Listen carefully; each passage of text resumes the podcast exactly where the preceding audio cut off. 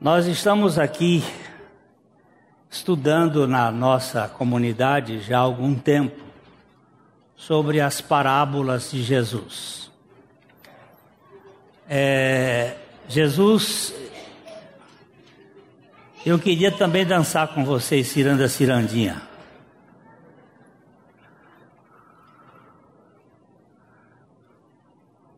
Jesus, ele era especialista em contar histórias. E as histórias dele tinha sempre muito a fundamentação no sentido de mostrar o propósito de Deus para a humanidade. Nós temos aqui hoje são três parábolas, nós vamos só analisar duas. Elas essas parábolas elas fazem parte de um cacho, é como se fossem fosse um cacho de uva. Né? São três com a mesma o mesmo propósito, mas elas são é, diferentes em alguns aspectos. Ah, vamos começar sempre lendo a parte negrito em comum para que a gente possa acompanhar. Nós temos usado o método da escrita e oral, porque são dois sentidos que são importantes para nós, a audição e a visão. Como nós temos a capacidade de nos distrair com facilidade, os dois sentidos ajudam a gente a fixar um pouco mais. Né? Então é, é manter aqui o texto para a gente lendo junto e se houver algum algum levantamento, algum questionamento, pode ficar em pé e dizer assim, olha, eu não estou entendendo. E a gente vai ver se consegue dizer ou se não souber, vai procurar saber, pedir ao Espírito Santo que nos dê a informação necessária.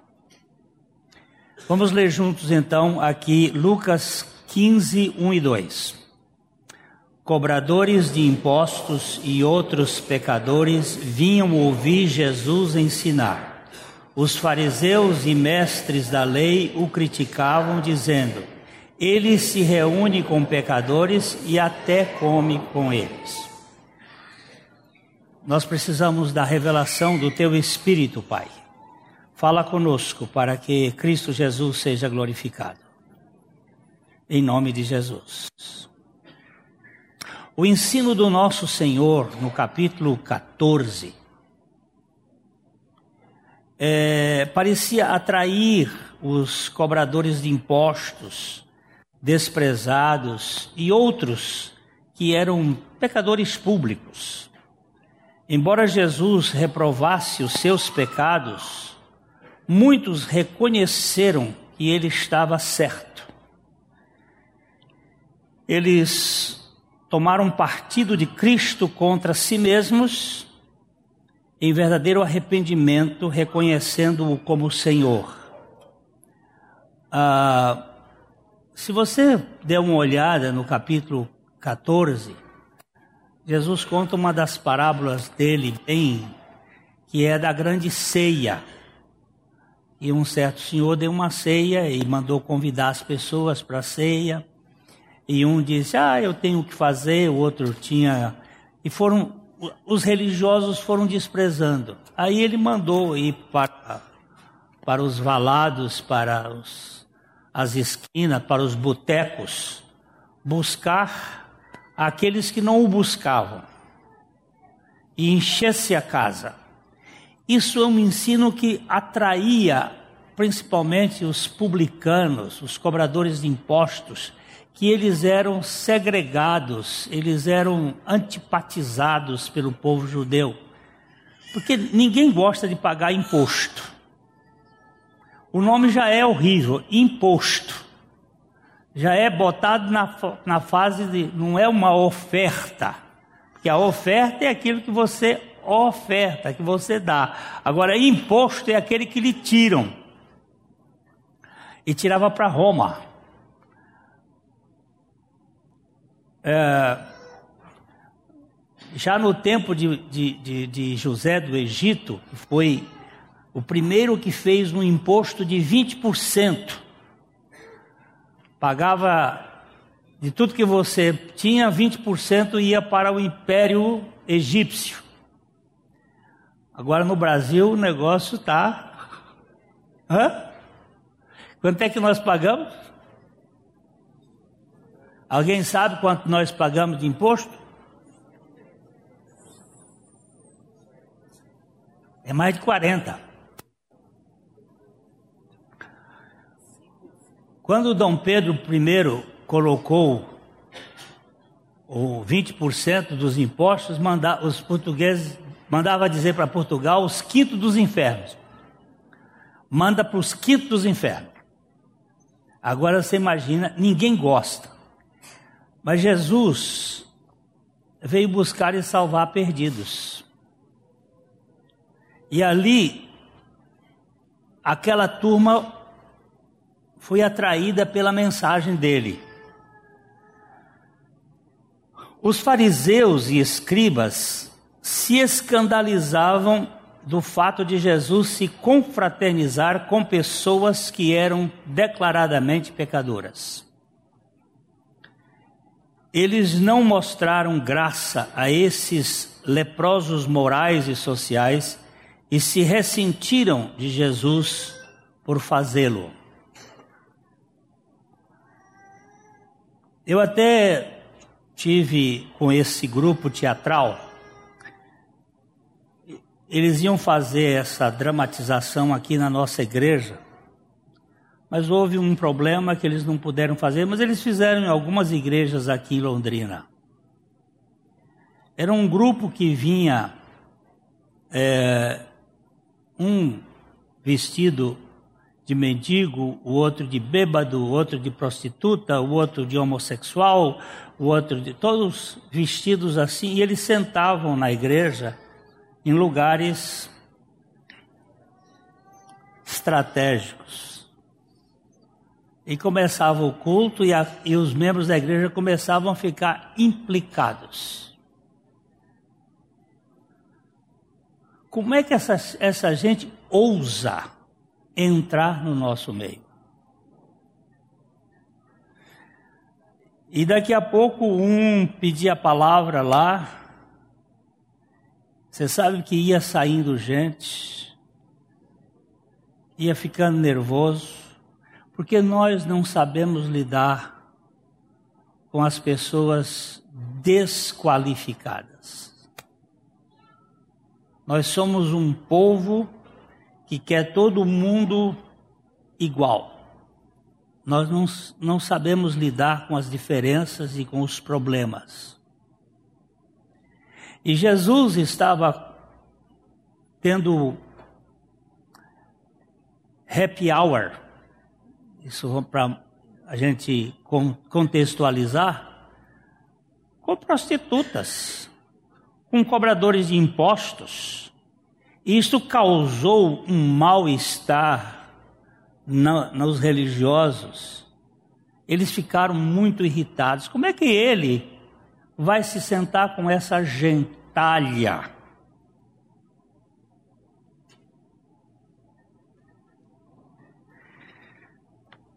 E assim, eles lançaram uma acusação contra Jesus.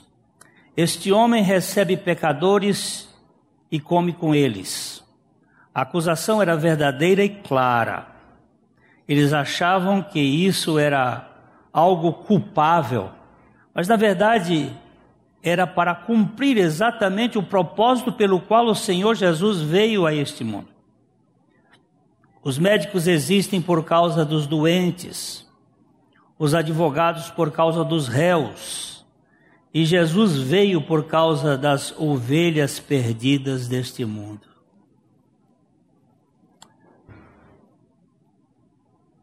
Eu estava na UTI há uns há um mês atrás e a quantidade de médicos que entrou lá no, na UTI do Hospital Evangélico para me visitar era tão grande que a chefe das enfermeiras veio me pedir que elas iriam, iriam é, obstacular os médicos de entrarem. Eles têm, tem médico demais dentro do seu.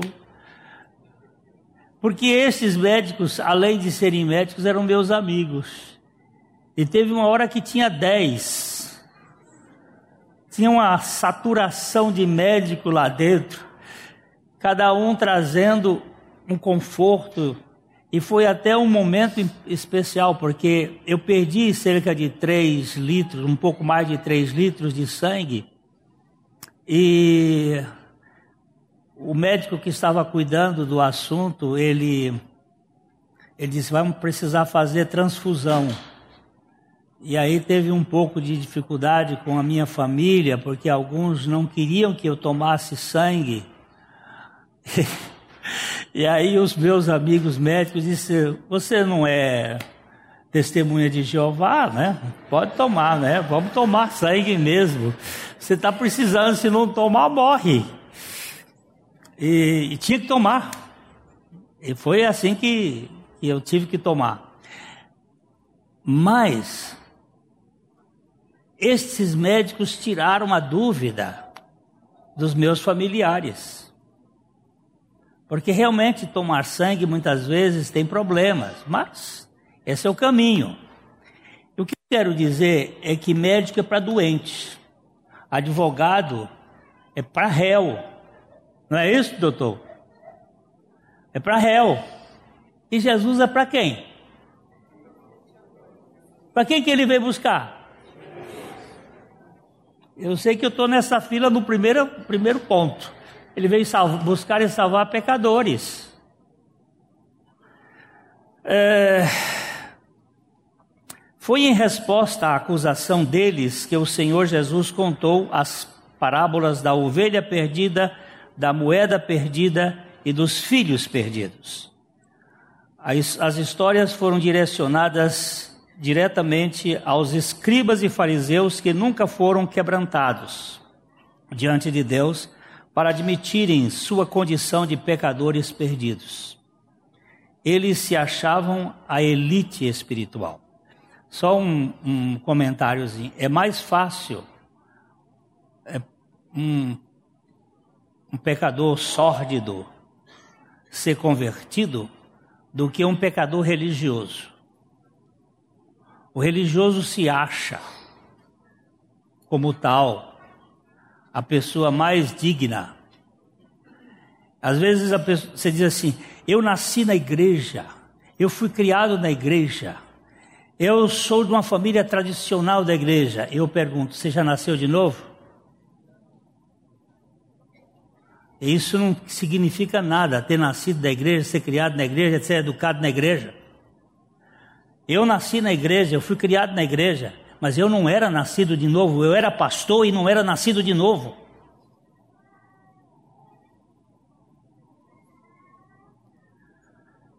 Isto é muito importante que nós tenhamos essa consciência. Davi era um homem segundo o coração de Deus, mas ele chegou num ponto que ele disse: Cria em mim, ó Deus, um coração puro e renova dentro de mim um espírito reto. Se ele estava pedindo um coração puro, é porque ele não tinha um coração puro. Ainda que fosse um homem segundo o coração de Deus.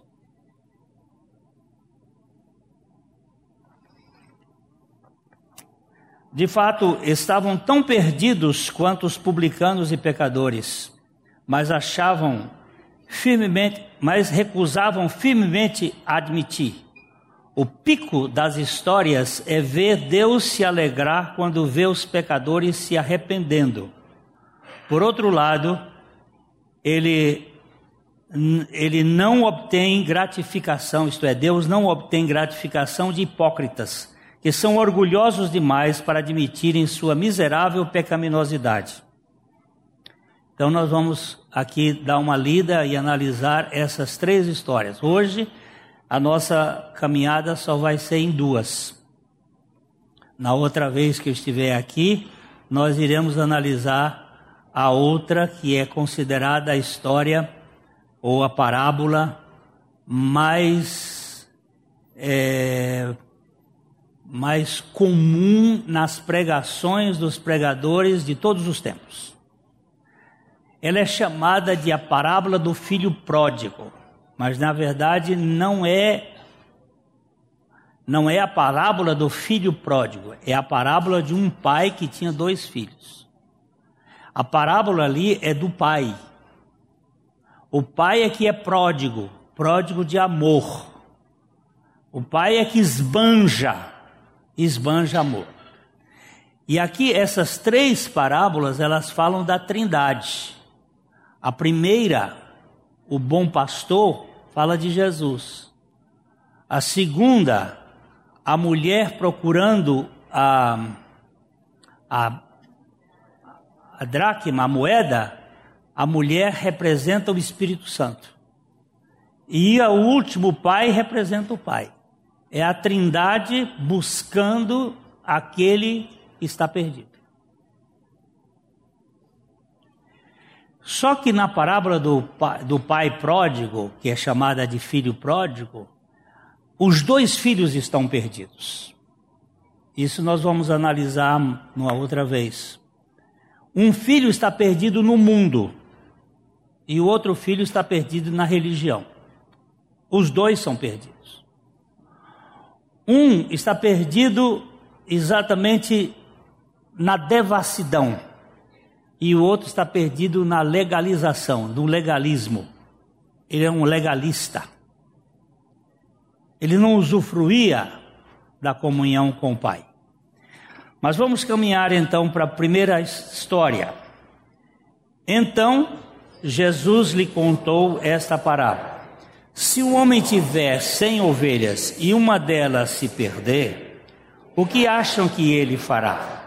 Não deixará as outras noventa e nove no pasto ou deserto e buscará a perdida até encontrá-la? Lucas 15, 3 e 4. Aqui o Senhor Jesus é retratado sob o símbolo de um pastor. As 99 ovelhas representam os escribas e os fariseus. A ovelha perdida tipifica um cobrador de impostos ou o pecador reconhecido. Vemos aqui que o pastor é quem busca a ovelha e não a ovelha ao pastor.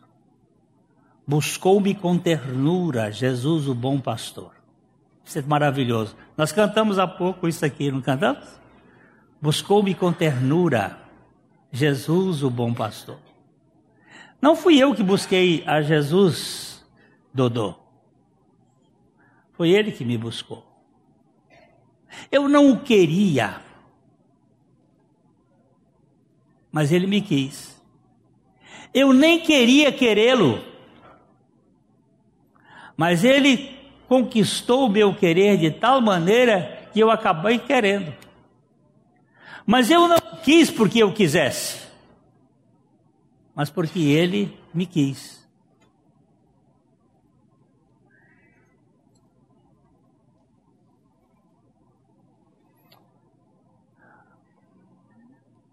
Minha esposa não me queria no início.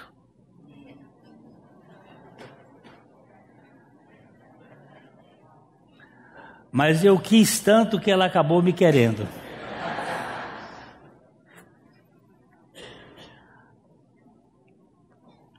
Você sabe que o amor tem esse, esse poder nuclear. O poder do amor de Deus é uma coisa extraordinária. Nós fizemos um estudo para a Café e Fé essa semana Deus não me perdoa porque eu me arrependo. Mas Ele me perdoa a ponto de eu me arrepender. Porque se o arrependimento é a moeda de troca para que Deus me perdoe, então não é graça. O homem faz alguma coisa. Mas na verdade, porque Ele me ama tanto, Ele me perdoa.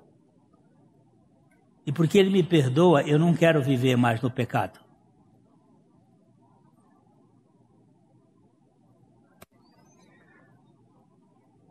Quando o pastor percebe que uma das suas ovelhas está perdida, ele deixa as 99 no deserto, não no redil, não no aprisco, não no curral, e sai atrás delas, dela até encontrá-la.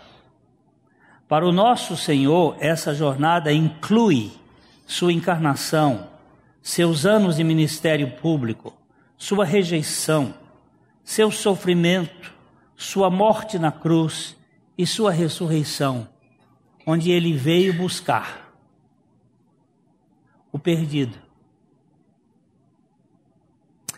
Eu olho aqui para Pedro. Foi um dos primeiros discípulos que Jesus escolheu.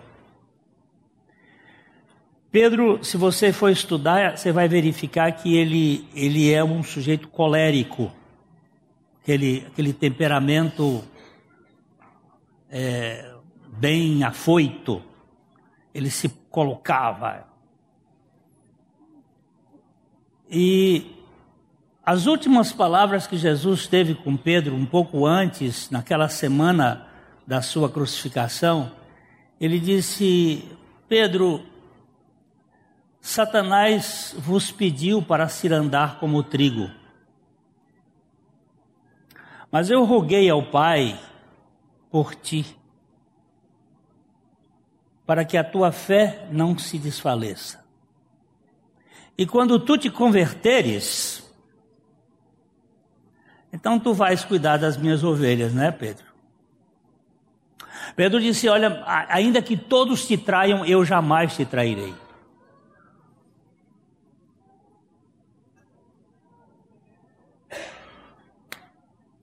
E Jesus disse: Pedro, você vai ter como testemunha um galo. E antes que o galo cante três vezes, cante, tu me negarás três vezes. Porque quando você pensa que você pode confiar em você mesmo, você está em grande perigo. Todos podem te trair, eu jamais. E aí aconteceram os três episódios. Pedro negou diante de uma moça, diante de um rapaz, diante de outra moça. Ele negou, negou, negou. Não conheço este homem, não conheço este homem. De fato, ele não conhecia. Ele esteve com Jesus, mas ele não o conhecia. Ele não o conhecia como Salvador, ele podia até conhecer como mestre. Mas no momento em que Jesus ele termina de, de cometer aqueles seus atos naturais, diz o texto que Jesus que estava lá na casa de, da, do, do pretório, ele olha para, para Pedro e Pedro chora amargamente e vai embora. Mas quando Jesus ressuscita dentre os mortos, ele deixou um bilhetinho lá na. Diga aos meus irmãos e a Pedro, e eu vou me encontrar com ele lá na Galileia. Mas o Senhor apareceu a Pedro em Jerusalém, quando eles estavam de portas trancadas, por duas vezes o Senhor apareceu. Mas não era este o momento, porque o Senhor escolheu Pedro na Galileia, lá na, na beira do, do, do, mar da Galileia, e era lá o lugar onde começou, que tinha que ser o lugar da restauração daquela vida. E Pedro negou a Jesus ao redor de uma fogueira. E Jesus, quando eles estavam pescando lá na, no mar da Galiléia, porque Pedro tinha desistido de ser pescador de homens e foi voltar a ser pescador de peixes, que era essa sua profissão, o Senhor Jesus aparece naquela madrugada e põe, faz uma fogueira e põe peixe. Eles não tinham pegado peixe nenhum e pôs pão e colocou lá e vem a restauração de Pedro, porque Jesus, quando põe a mão em alguém, ele não larga, e quando ele começa uma obra na vida de alguém, ele termina, não tem jeito. Ele não vai soltar as suas ovelhas.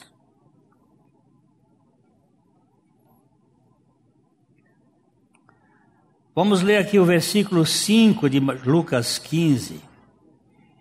E quando a encontra, ele a carregará alegremente nos ombros e a levará para casa. Tendo encontrado a ovelha, a colocou sobre os ombros e a levou para sua casa. Isso sugere que as ovelhas salvas desfrutarão dos efeitos dos ombros do pastor. É aqui e aqui vemos tanto a morte da ovelha perdida na cruz com Cristo, como o privilégio da intimidade que nunca conheceria desde que fosse contada com as outras que permanecem no deserto. Ele não pega a ovelha e traz para o deserto onde estavam as outras, ele leva para casa.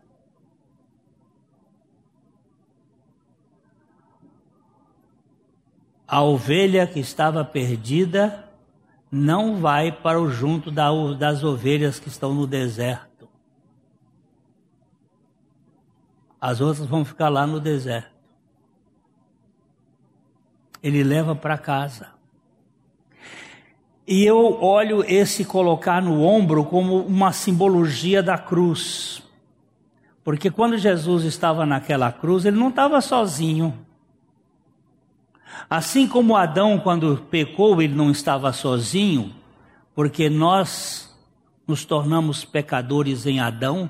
A Bíblia diz que por um homem entrou o pecado no mundo e pelo pecado entrou a morte, e a morte passou a todos os homens porque todos pecaram. Onde foi que nós pecamos? Nós pecamos em Adão. Na cruz com Cristo, nós também estávamos lá, porque ele nos atraiu a ele e eu, quando for levantado da terra, todos atrairei a mim. Aquele lugar era meu, aquela cruz era minha. Ele não morreu solitário, ele morreu solidário. Eu estava naquela cruz. Aquela cruz é de fato minha. E eu vejo quando ele diz que ele colocou a ovelha nos ombros. Eu até procurei o um poema do padre Gregório de Matos sobre a cruz, mas não consegui achar, mas é um poema em que ele coloca-se naquela cruz, mostrando que ele também foi participante daquela morte.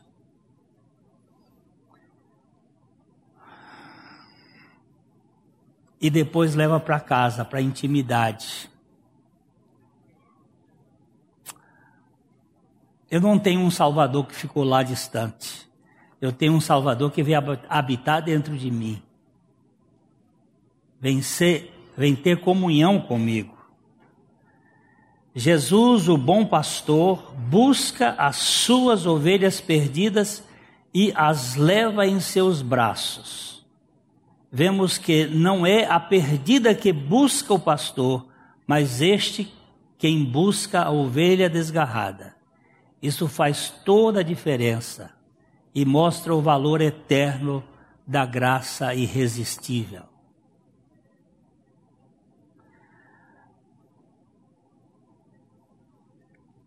Vamos ler juntos o versículo 6 de Lucas 15. Quando chegar, reunirá os amigos e vizinhos e dirá: Alegre-se comigo, pois encontrei minha ovelha perdida. Alegrem-se comigo, porque encontrei a minha ovelha perdida. O pastor convocou seus amigos e vizinhos para se alegrar com ele pela salvação da ovelha perdida. Isto fala da alegria do Salvador em ver o pecador se arrepender. O céu faz festa quando um pecador é salvo.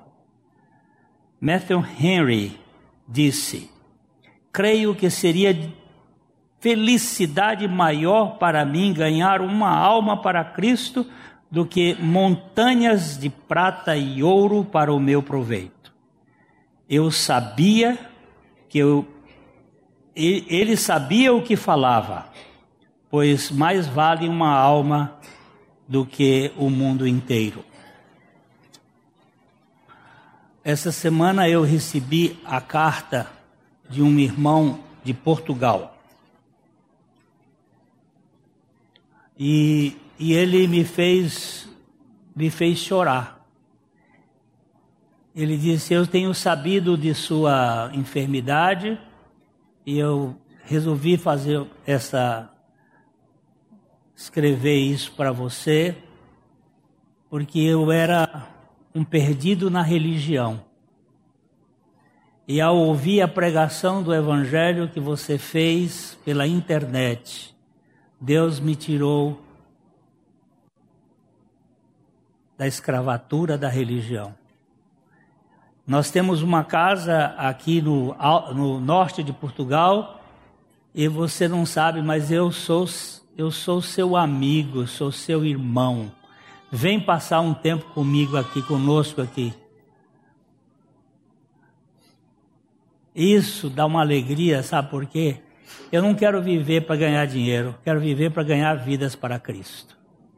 Se essas vidas forem alcançadas pelo Senhor, não estou preocupado se ele mudou de sistema, mas se ele mudou de coração.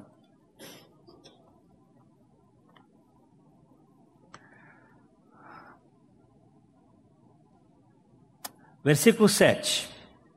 Da mesma forma, há mais alegria no céu por causa do pecador perdido que se arrepende do que por 99 justos que não precisam de se arrepender.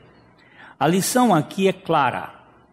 Há alegria no céu por um pecador que se arrepende, pois não há alegria por 99 pecadores que nunca chegaram à consciência de sua condição de pecadores perdidos. Alan Redpath dizia: a essência do pecado é a arrogância, a essência da salvação é a submissão. Há muitos que não se percebem pecadores. Esse versículo 7 não significa realmente que há pessoas que não precisam de arrependimento. Todos os homens são pecadores e todos devem se arrepender para serem salvos. O que este versículo descreve são aqueles que, tanto quanto se veem, acham que não precisam de arrependimento. Eles são orgulhosos demais e não se veem como perdidos.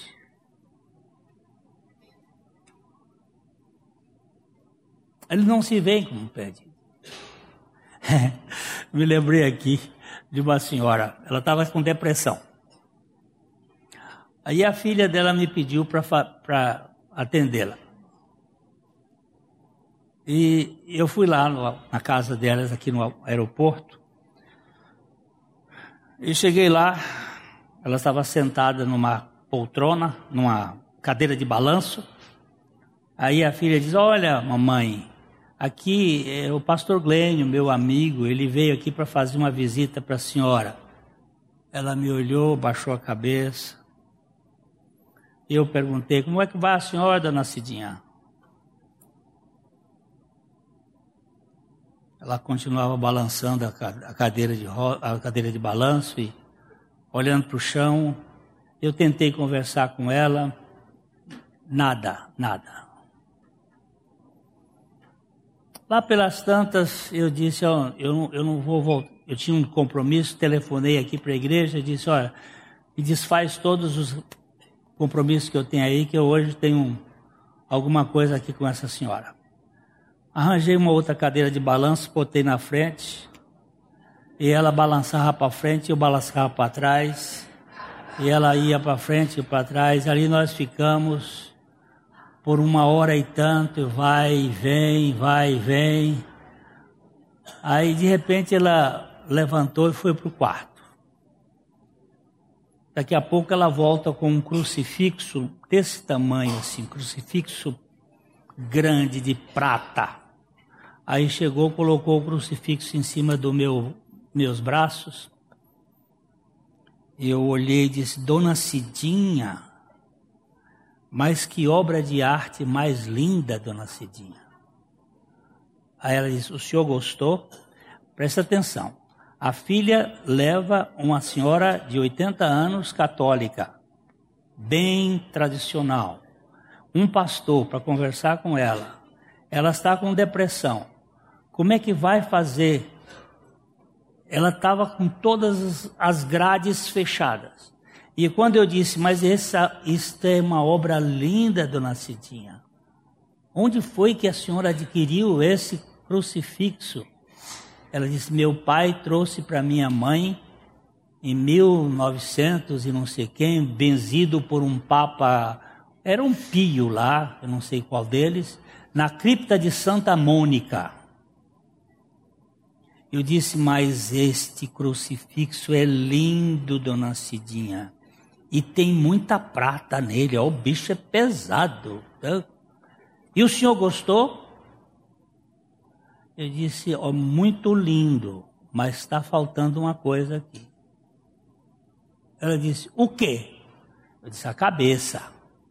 O que, é que tem aquela cabeça? Essa cabeça aqui está errada. Como é que está errada? É a cabeça de Cristo. E depois é. Escuta uma coisa. Eu vou andando com seu filho na rua e eu mato um sujeito. A polícia vem e eu digo: não, quem matou foi o seu filho. E ele é preso e vai para a cadeia. E eu fico solto. Não é justo! Eu digo: ah, não é justo. Como é que é justo Jesus morrer com o bandido, o pecador sou eu? Quem é o pecador? Sou eu e a senhora ou que é? Eu não sou pecadora. Ah, aí foi que o ponto quedou. Eu digo, é, a senhora não é pecadora, não? Eu vou botar uma coisinha bobagem, porque esse não é nem pecado tão sério assim. A senhora nunca mentiu? Ela disse, só uma mentirinha branca. Eu digo, agora mentira tem cor. Você sabe de quem é que é o filho, o mentiroso, de quem é filho? Do diabo. Pai da mentira. A senhora tem uma Bíblia aí? Ela disse: Tenho. Traz a sua Bíblia. Agora, um crucifixo e uma Bíblia tinha que fazer efeito agora. E ela foi lá e me trouxe uma Bíblia da Barça. Aquela bibliona grande assim. Pensa numa Bíblia cheia de fungos poeira, aquilo ali eu tive que bater para sair a poeira daquela Bíblia. Aí nós começamos, folha por folha, porque não, não adianta você mostrar na sua Bíblia, você tem que mostrar na Bíblia da pessoa. Vamos cá.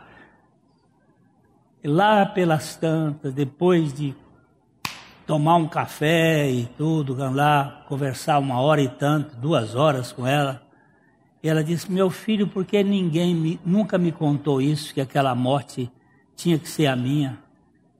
Eu disse, eu sou, porque eu disse para ela assim, se eu fosse a senhora, eu ia lá no Ourives e mandava arrancar esse pescoço daqui, ó, e mandava fazer a cara da senhora e botava essa cara da senhora bem naquele crucifixo, porque a senhora é que precisava morrer, que a senhora é que é a pecadora, e eu botava lá. E ela disse assim, mas meu filho, por que ninguém nunca me contou isso? Eu disse, é porque não sabe, eu também não sabia. Eu, eu vivi na igreja, eu era pastor, eu também não sabia. Quando a gente não sabe de uma coisa, vai, vai pregar o quê? Aí ela disse assim: Meu filho, nunca mais eu vou na minha igreja. Mas eu também não vou na sua. Eu digo: A senhora acabou de dizer uma grande besteira, sabe por quê? Porque nem a senhora nem eu temos igreja.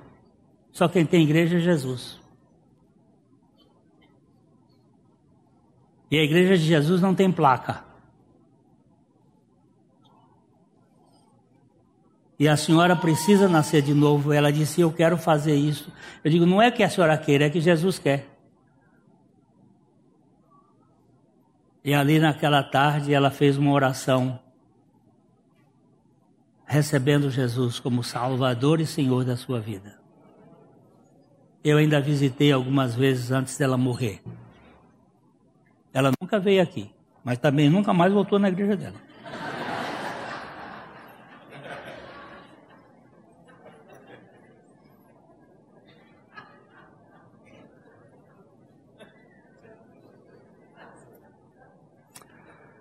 A alegria no céu, gente, pela, pelo um pecador que se arrepende.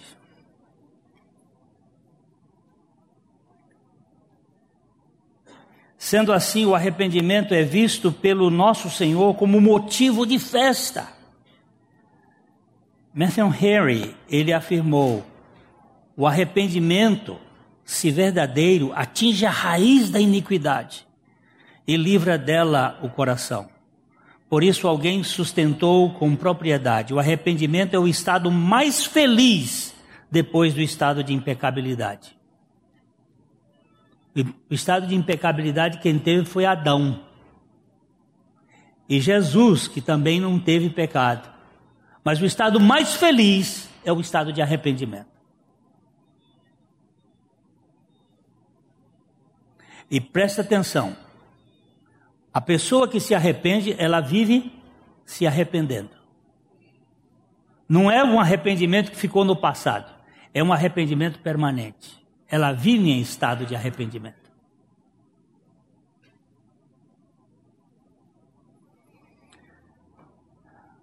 Como só Jesus é impecável, temos que concluir com Roberto Murray McCain. O brilho do sol é sempre mais doce depois que conhecemos as sombras. Você sentirá essa mesma doçura ao voltar para Jesus. Sem verdadeiro arrependimento, não há verdadeira alegria na vida cristã. E sem alegria, não existe cristianismo autêntico.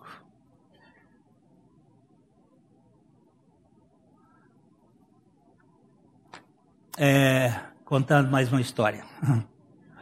Eu já contei muitas vezes essa mesma história aqui, mas eu gosto dela. A moça creu no Senhor Jesus, tinha uma vida muito complicada, e aí ela creu e veio paz, e veio alegria, e veio vida. E ela chegou numa igreja, era uma igreja batista. E chegou na igreja toda feliz, exaltante, nova e contando da experiência. Aí um, um velho diácono daqueles ranzinza, rabugento, chegou para ela e disse assim: Menina, se comporte. Você está muito frívola. Ela não sabia nem o que, que era frívola. O que é isso? Esse, você está igual um, um, um para, para, para quedas aberto. Você fica aí com essas risadas. Santidade não é risada, não é alegria. Ela ficou toda tristinha. Foi para casa, mas a semana ela lendo a palavra de Deus e orando e comunhão com Deus e aquela coisa gostosa, ela voltou na semana seguinte, olha, exultante de alegria, mais pulando.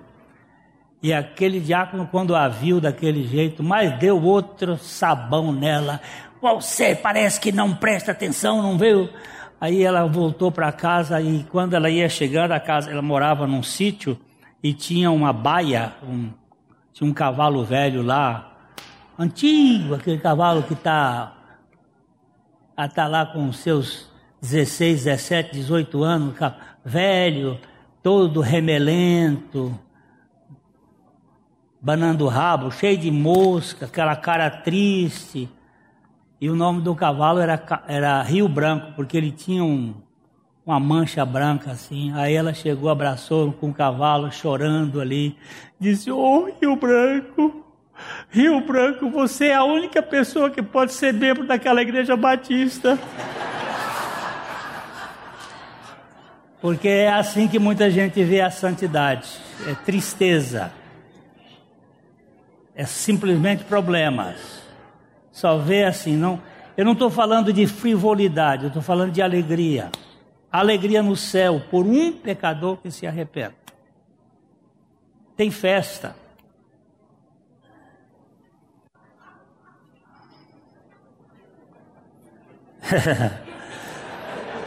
É bom, alegria até contagia, né?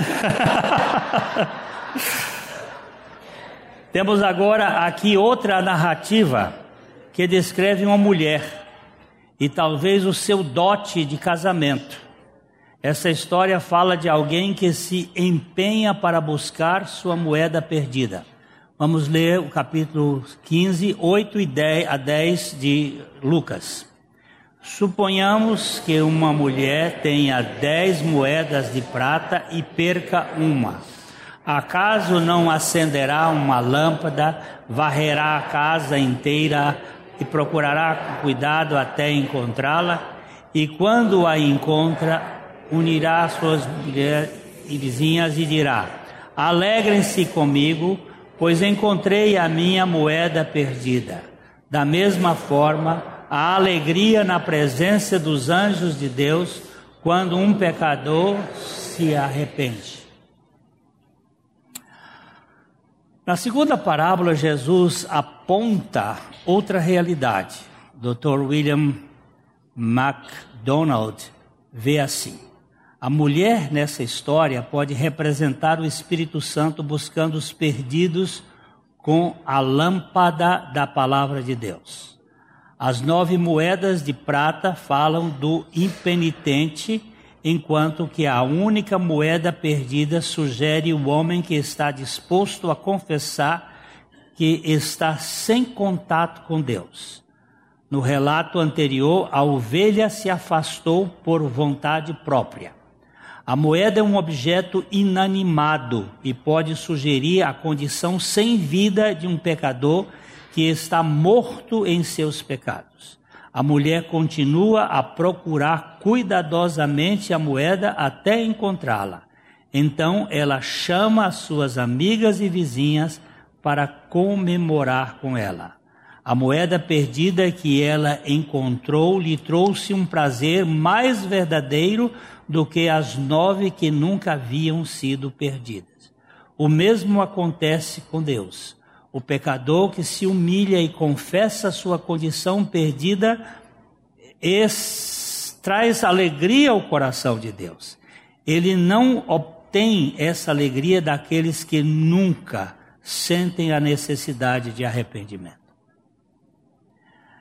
A casa judaica, ela não tinha janelas tinha algumas entradas de ar, mas não tinha janelas. Então, o acender a lâmpada, acender a luz para procurar, pode representar exatamente a iluminação do Espírito Santo em busca daquilo que está perdido. De vez em quando você perde alguma coisa dentro de casa. Uma coisa que você gosta, não é? Não é? Quando você acha, não fica alegre? Às vezes é uma coisa até nem de muito valor, mas como você gosta daquilo, quando você acha, é uma alegria tremenda. Quando o pecador ele está dentro do projeto de Deus de salvação, que ele é encontrado, a alegria no céu, mas alegria também na vida da gente. A primeira parábola fala da obra do filho, o bom pastor, que veio buscar e salvar o que se havia perdido. A segunda parábola fala do Espírito Santo, que vem iluminar com a luz radiante do Evangelho os mortos espirituais. Mas há uma terceira parábola. Jesus continuou: Um homem tinha dois filhos. Presta atenção que o a parábola é de um homem que tinha dois filhos. Agora Jesus conta a terceira parábola que fala de um pai que tem dois filhos e ambos estão perdidos. Na primeira parábola, 1% estava perdido. Na segunda parábola, 10%. E nesta, 100%. Os dois filhos estavam perdidos. O caçula no mundo e o mais velho na religião. Um era devasso, o outro era legalista. O mais novo se perdeu nos prazeres e o mais velho nos rigores. Essas três parábolas falam da Trindade se envolvendo na salvação dos perdidos nesta ordem: o Filho, o Espírito Santo e o Pai. Quero deixar esta última para uma abordagem mais ampla no próximo estudo. Precisamos de mais espaço e tempo para falar daquela que é a parábola mais aplicada pelos pregadores em toda a história do cristianismo. E que Deus nos dê graça de ver o que é importante. na salvação de uma pessoa. Você dá, dá para os filhos coisas é bom, dar cultura é bom, dar exemplo é bom, mas pregar o Evangelho e esses filhos chegarem ao conhecimento de Cristo é muito melhor. É o maior de todos. É, eu termino contando uma história de Priscila Priscila Viana, ela, ela é uma moça, filha de um pastor é, no estado do Rio, e a, a mãe dela muito crente, mas o pai, o pai dela foi um, homem que teve problemas também e acabou separando e e aos cinco anos de idade, a Priscila foi abusada sexualmente. E a Priscila se tornou é, uma menina muito sofrida. Ela passou com todas dos cinco anos, porque ela foi violada, ela passou a, a ter muita coisa de vida sexual e ela, ela teve vários namoradinhos, depois os homens já não satisfaziam, aí passou para as meninas, e aí não, não só os homens e as meninas homossexuais não serviam mais, aí vem a droga e não mais, e ela estava numa daqueles. Você vai, se você quiser, depois você procure lá no, no YouTube que você vê o testemunho dela. E ela estava no fundo do poço, no buraco, totalmente acabada. E um dia, ela, lá no Rio de Janeiro, depois de ter fumado todas e cheirado tudo e ter tido todo tipo de relação, porque ela não tinha só uma namorada, ela tinha três às vezes ao mesmo tempo. Naquele desespero, ela estava lá na praia, no recreio dos bandeirantes, na madrugada, ela clamou e disse: Jesus, Deus da minha mãe, tem misericórdia de mim.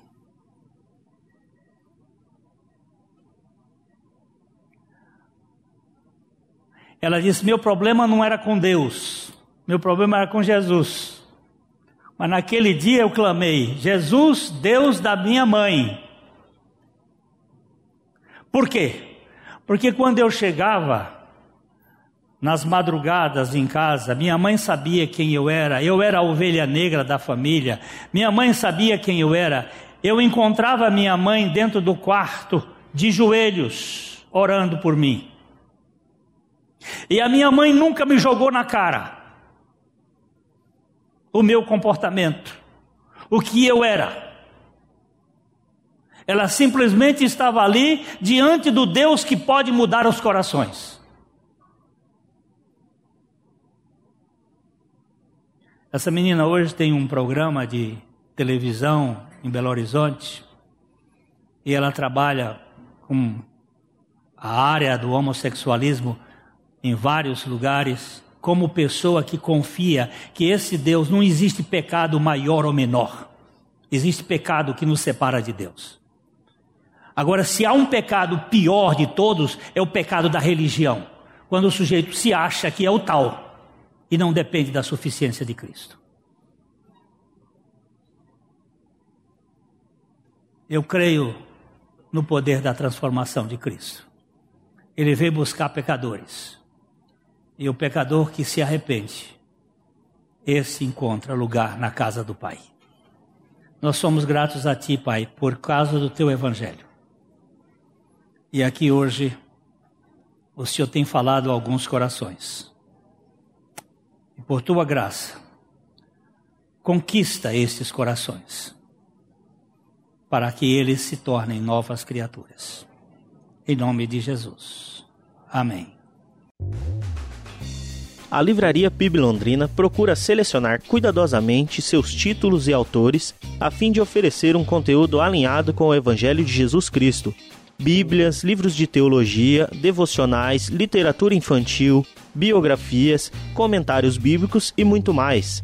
Dispomos também de um acervo de CDs e DVDs das mais de 5 mil mensagens ministradas na primeira Igreja Batista em Londrina. Visite a Livraria PIB Londrina e conheça ainda mais. Livraria PIB Londrina, de segunda a sexta, das 13h30 às 18 horas. Endereço na Avenida Paraná, 76A, próximo ao Calçadão, bem no centro de Londrina. Ligue para 3372 8921 ou acesse o site www.livrariapiblondrina.com.br.